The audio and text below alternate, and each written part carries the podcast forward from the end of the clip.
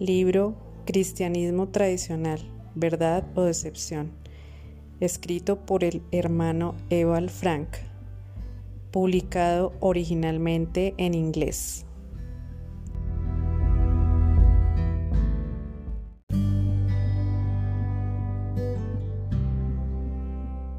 Capítulo 6.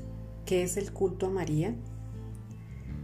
Según el testimonio de las Sagradas Escrituras, solo Dios puede ser objeto de fe y adoración. Si alguien o alguna otra cosa es levantada para tal propósito, es superstición e idolatría. Los teólogos protestantes ya han escrito sobre ello de manera suficiente y convincente. Para una mejor comprensión nos referimos a algunas declaraciones. No hay ninguna justificación para el culto a María. Las apariciones de ella no fueron prometidas en las Sagradas Escrituras. Aproximadamente 1500 años transcurrieron sin que se produjeran tales apariciones. Extrañamente, tales apariciones solo se registran en países católicos como Polonia, Portugal, España y Francia en países protestantes, musulmanes, budistas y otros países donde hubiera sido útil si la salvación dependiera de ello, nunca se ha aparecido. Que todo el mundo esté seguro de que nunca podrá aparecer como Pedro, José o cualquier otro, no puede aparecer. Solo ocurre en la imaginación porque es tan deseada. Uno puede preguntarse, ¿quién está siendo adorado y honrado en todos esos lugares de peregrinación? ¿Jesús o María? ¿Qué clase de espíritu es el que no glorifica a Jesús sino a María? El Espíritu Santo seguramente no lo es. Es el espíritu de engaño. El reverendo Mark Mann escribe bajo el título La demonología en el culto de, María como sigue. El culto místico alrededor de María también está marcado por influencia demoníaca la veneración de María está siendo registrada desde los primeros siglos. El antiguo culto pagano de las diosas madres se estaba desarrollando en el culto a María ya en los primeros siglos. ¿Desde cuándo Dios tiene una madre? Tal formulación es totalmente no escritural. No era la madre de Dios, pero solo dio a luz a Jesucristo, nuestro Señor y Salvador.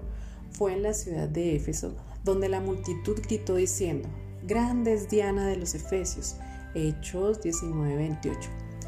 Ahora cantan en reuniones especiales, Grande es María. Fue muy fácil de quitar uno y poner el otro. Solo a partir del siglo V el culto a María realmente siguió su curso. Arthur Drews escribe, bajo el aspecto desde el punto de vista histórico, la veneración a María muestra el cuadro de la miseria de la humanidad. Es la historia de una superstición infantil, de audaces falsificaciones, distorsiones, interpretaciones, imaginaciones y maquinaciones que surge de la fragilidad y necesidad humanas. La astucia jesuita, entretejida con el poderío de la iglesia, un drama igual apto para llorar y reír, la verdadera divina comedia. Del Ave María al dogma de su ascensión corporal al cielo, todas son invenciones no bíblicas y por lo tanto falsas, que fueron introducidas durante los aproximadamente 1600 años en la Iglesia romana. Hoy en día, todo esto se considera como perteneciente a la fe cristiana, pero en realidad es el hacer del anticristo, el enemigo que desvirtúa a la humanidad de la única fe de salvación en Jesucristo a la superstición no salvadora en María. Desde la Reforma hasta nuestros días es notable que los teólogos han hablado y escrito abiertamente sobre ello. La superstición en las, apariciones de María en varios lugares de la peregrinación es una abominación a los ojos de Dios por la cual incluso la gente sincera es engañada el reverendo Mark Mann escribe sobre el actual Papa. No es una blasfemia cuando el Papa en su visita a Polonia se arrodilló a los pies de la Virgen Negra en Jasna Gora en Częstochow y depositó una rosa dorada y en un éxtasis silencioso confesó ante este ídolo Totus Tum, totalmente tuyo? Esta oración a María Totus Tus eligió como idea principal para toda su vida como sacerdote y para su pontificado. Su oración en la Virgen Negra de allí terminó con las palabras, a ti dedico toda la iglesia hasta los límites de la tierra.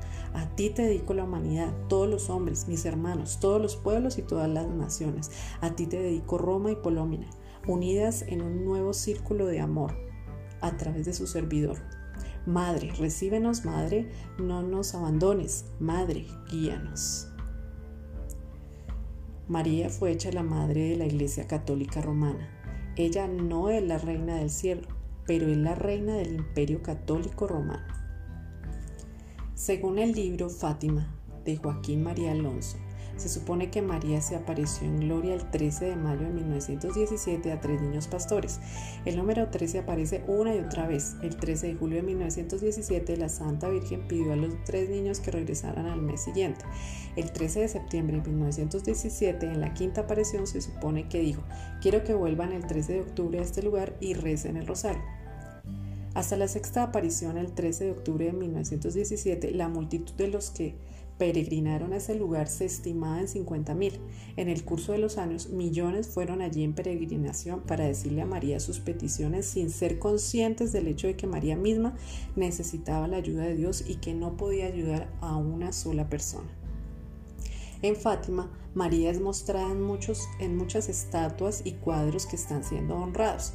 Este Papa, Juan Pablo II, se arrodilló en la capilla de aparición delante de tal estatua. Este culto está en directa contradicción de los mandamientos. No te harás imagen ni ninguna semejanza de lo que esté arriba en el cielo, ni abajo en la tierra, ni en las aguas debajo de la tierra. No te inclinarás a ellas ni las honrarás, porque yo soy Jehová tu Dios, fuerte, celoso, que visito la maldad de los padres sobre los hijos hasta la tercera y cuarta generación de los que me aborrecen. Éxodo 20, 4 y 5 aquellos que aparecían tales estatuas deben permitir que se les clasifique como aquellos que odian a Dios. En realidad, no es más que el baile alrededor del becerro de oro. Uno tiene su santo Cristóbulo, alguien más otras imágenes y también una imagen de Cristo hecha por el hombre está siendo cargada. Me recuerda a una conversación que tuvimos con unos invitados. También hablamos sobre la fe. Pregunté si alguien tenía una relación personal con Jesucristo. Espontáneamente una señora respondió, vendí a mi Jesús. Todos nos quedamos asombrados por un momento. Luego explicó cómo estaba tratando con antigüedades y vendió una estatua de Jesús de 1.25 metros a una iglesia. Hay millones de estas estatuas en toda la tierra y todas son una abominación ante Dios. En su santidad, Él pronuncia el juicio sobre aquellos que adoran tales imágenes. Maldito el hombre que hiciera escultura o imagen de fundición, abominación a Jehová, obra de mano de artífice, y la pusiera en oculto. Todo el pueblo responderá y dirá, Amén. Deuteronomios 27:15. La gente no busca su refugio con aquel que es capaz de ayudar, sino trata de encontrar ayudas en tales cosas inventadas, por lo tanto, ofenden e insultan a Dios hasta el extremo. Cuando el Señor Jesús le preguntaron sobre el primer mandamiento, él respondió. Jesús le respondió, el primer mandamiento de todos es, Oye, Israel, el Señor nuestro Dios, el Señor uno es, y amarás al Señor tu Dios con todo tu corazón y con toda tu alma y con toda tu mente y con todas tus fuerzas. Marcos 12, 29, 30. Ciertamente no hay espacio aquí para María, para los santos, para los patrones, las estatuas o íconos. ¿Puede María como ser humano escuchar los millones de plegarias que se hacen en todo el mundo sin que ella sea omnisciente? ¿Puede María estar en el cielo, la tierra y el purgatorio sin ser omnipresente? Solo Dios es omnipresente y omnisciente. Todos los lugares de peregrinación, sin importar en qué país estén, son una abominación ante Dios y por lo tanto condenables. Así dijo el Señor. Buscadme y viviréis, y no busquéis a Betel, ni entréis, en Gilgal, ni paséis a Berseba, porque Gilgal será llevada en cautiverio y Betel será deshecha. Busca a Jehová y vivid. Amos 5, 4 a 6. Hoy diría, buscadme, dice el Señor, y viviréis. No vayan a Lourdes y Fátima, ni a Shelton Show y al Tonkin, sino que vengan a mí todos los confines de la tierra para recibir la vida eterna. Quien busque a Dios lo encontrará justo donde está, porque Dios es omnipresente. Vittorio Messori citó al cardenal alemán Joseph Ratzinger como sigue, y el mismo Juan Pablo II fue después de su accidente el 13 de mayo, el aniversario de la primera aparición en el pueblo portugués en una peregrinación a Fátima para agradecer a María, cuya mano fue llevada de una manera maravillosa para dirigir el proyectil. El mismo cardenal Ratzinger anunció que la Iglesia ha proclamado los dogmas en el siguiente orden. Primero, la virginidad perpetua y la maternidad de Dios. Y luego, después de un largo tiempo de maduración y reflexión, la exclusión del pecado original y la asunción corporal de María a la gloria celestial. Después de esto, leemos la increíble frase. Estos dogmas protegen la fe original en Cristo como verdadero Dios y verdadero hombre. Esto no puede dejarse sin aclarar. Los cuatro dogmas, como todos los otros, no tienen fundamento bíblico.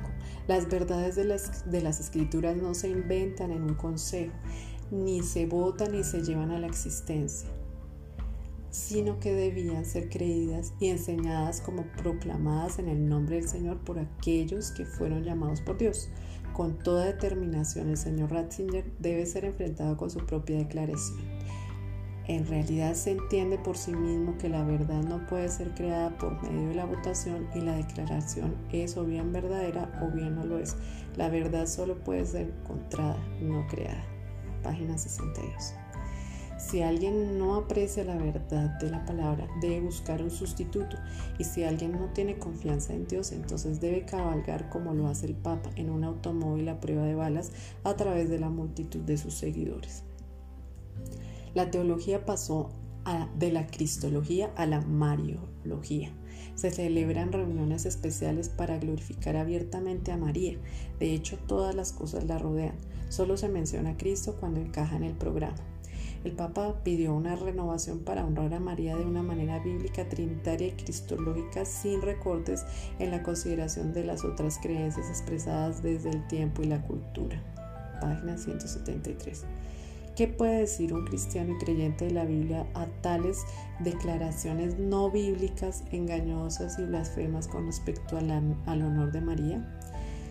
¿Qué son esos dogmas y tradiciones inventadas? ¿Son verdaderos o no? Han surgido como el propio cardenal Ratzinger dijo, después de un largo tiempo de maduración y reflexión, es decir, no eran verdades originales, pero fueron inventadas. Los años que pasaron lo confirman. ¿Dónde está la verdad que necesita ser encontrada? Seguro que solo en la palabra de Dios y en ningún otro lugar. Un cristiano creyente de la Biblia que pertenece a la iglesia del Dios vivo está, edificado sobre el fundamento de los apóstoles y profetas, siendo la principal piedra del ángulo Jesucristo mismo. Efesios 2.20. Nada que los papas han inventado en el curso de los años está de acuerdo con la Biblia y por lo tanto no es apostólico. ¿Por qué Pedro, Santiago y Juan y Pablo no se preocupan por María en ese momento en que todo era tan reciente? El apóstol Juan dirigió un mensaje muy importante a los verdaderos creyentes y es válido para siempre. No os he escrito como si ignoraseis la verdad, sino porque la conocéis y porque ninguna mentira procede de la verdad. Primera de Juan 2.21. Ninguno de los dogmas proclamados se origina en la palabra de la verdad. Todos ellos surgen de una fuente diferente. Ahora, se da el año aproximado en el que ciertas cosas fueron inventadas y que no existían en el principio del cristianismo.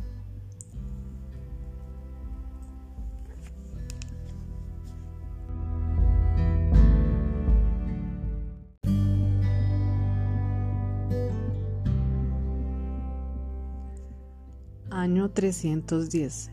La señal de la cruz comenzó. Año 320. Se introdujeron velas de cera. Año 375. Comenzó la veneración de los ángeles y los santos muertos. Año 394.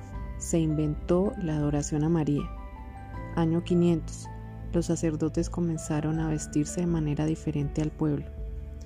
Año 600. El idioma latino para la oración y el culto en las iglesias fue planteado por Gregorio I. Las oraciones fueron dirigidas a María o a los santos muertos. Año 650. Comenzó la fiesta en honor a la Virgen María. Año 709. Comenzaron los besos de los pies del Papa. Año 750. Se inventó el poder temporal del Papa. Año 788.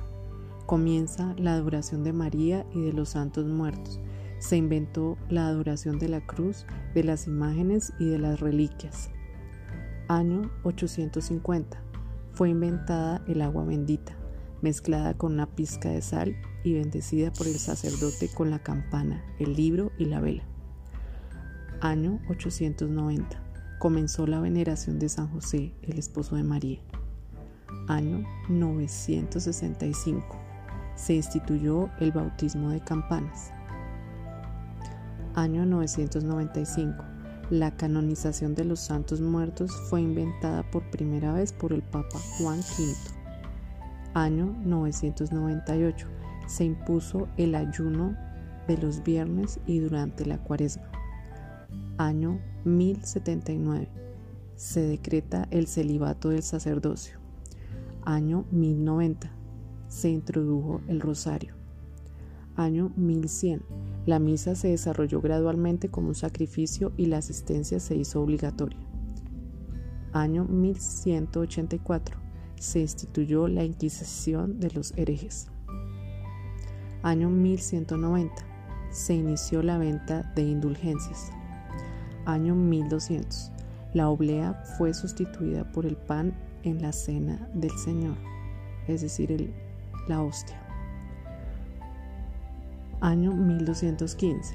Se inventó el dogma de la transubstanciación y la confesión de los pecados al sacerdote al menos una vez al año era obligatoria. Año 1220. Se inventó la adoración de la hostia. Año 1227. Fue introducida la campana de mano que el sacerdote usa en la misa como una señal para el pueblo que la hostia pronto se convertirá en el cuerpo de Cristo. Año 1229. La Biblia fue prohibida a los laicos. Año 1245. Se ordenó a los cardenales que usaran sombreros rojos.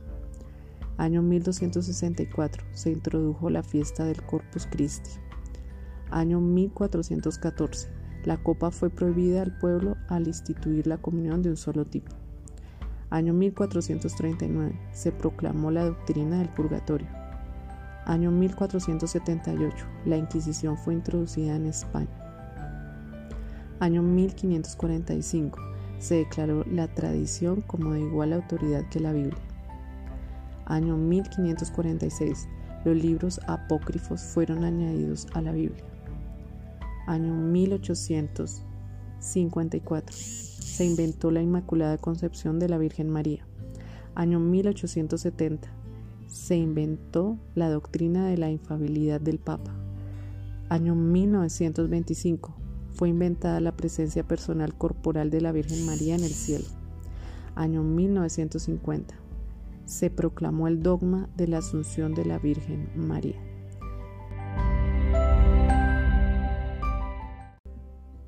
Tomado de King House of That, páginas 117 a la 122.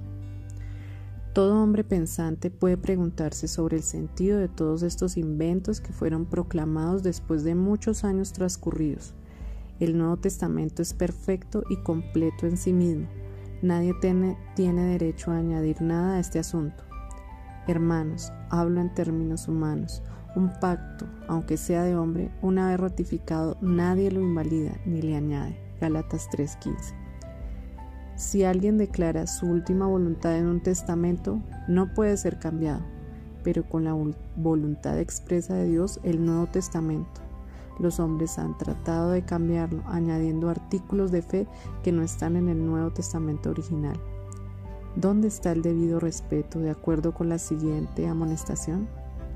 Si alguno añadiere estas cosas, Dios traerá sobre él las plagas que están escritas en este libro. Apocalipsis 22, 18.